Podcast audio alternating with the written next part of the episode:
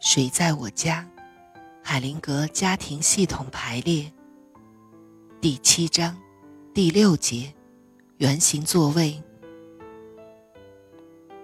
海灵格说：“海伦，你曾说你感觉到的一些事情，现在想说些什么吗？”海伦说：“我的丈夫卡尔，把我们两个人参加研讨会的费用全付了，我觉得很好笑。我本来想自己付费的。”海灵格说。你知道这是什么吗？我们把这称为战略转移。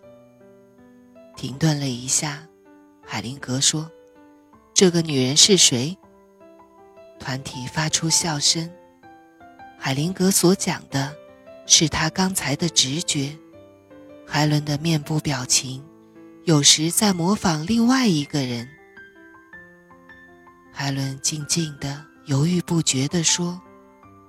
我母亲，海灵格说：“推测是没有用的。”海伦说：“我不知道。”海灵格说：“好，那么排列一下你的原生家庭。”海伦排列自己的家庭，显示出他认同了父亲的第一个妻子，她是犹太人。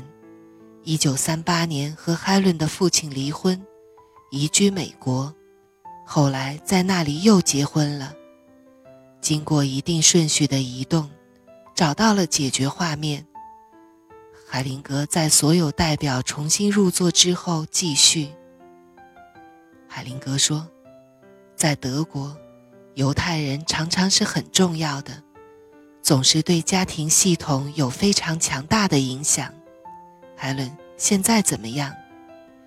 海伦笑着说：“好，我真的觉得很好。”海灵格说：“看起来你认同了父亲的第一个妻子，现在怎么办？”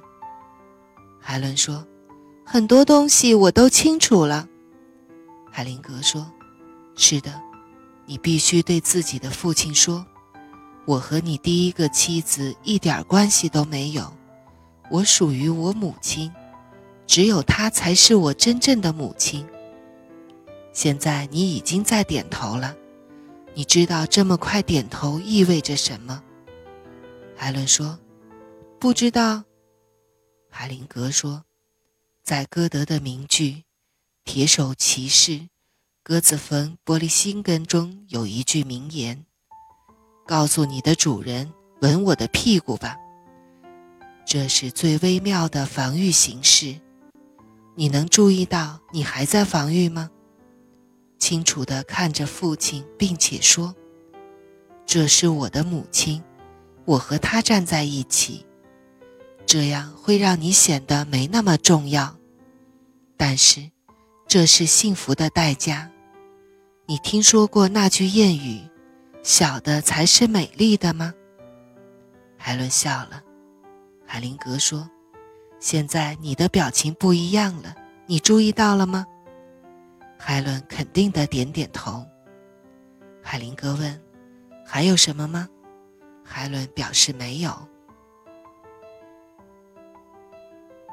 亚历克西斯说：“在最后两个系统排列之后，我感觉到真正的平静、温暖，太完美了。”海灵格说：“是的。”突然之间，一切都清楚了，平静了。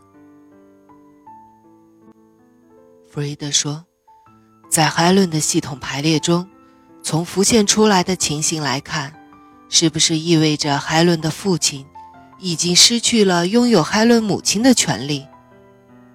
海灵格说：“不对，完全不对。那意味着，他的母亲不能要求占有父亲的全部。”不能因为前妻无可避免的代价而洋洋自得。母亲必须反省一下，要从思想上认识到，自己欠第一任妻子的情，不管那有什么实际意义，但对前妻做出的牺牲来说，都是一种形式的尊敬。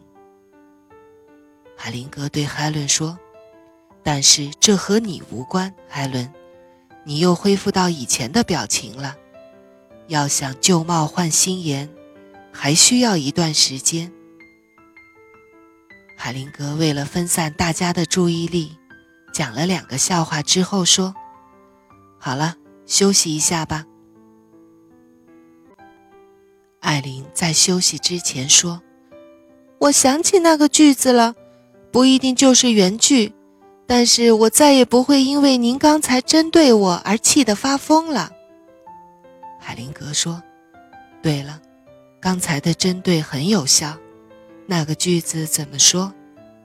艾琳说：“亲爱的姑姑，您死了，我很遗憾，我将停留一段时间。”海灵格说：“现在我告诉你那个真正的句子。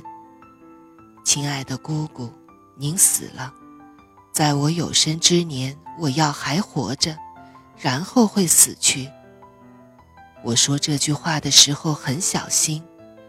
因为，如果你像用自动贩卖机的硬币那样应用它，那就会失效了。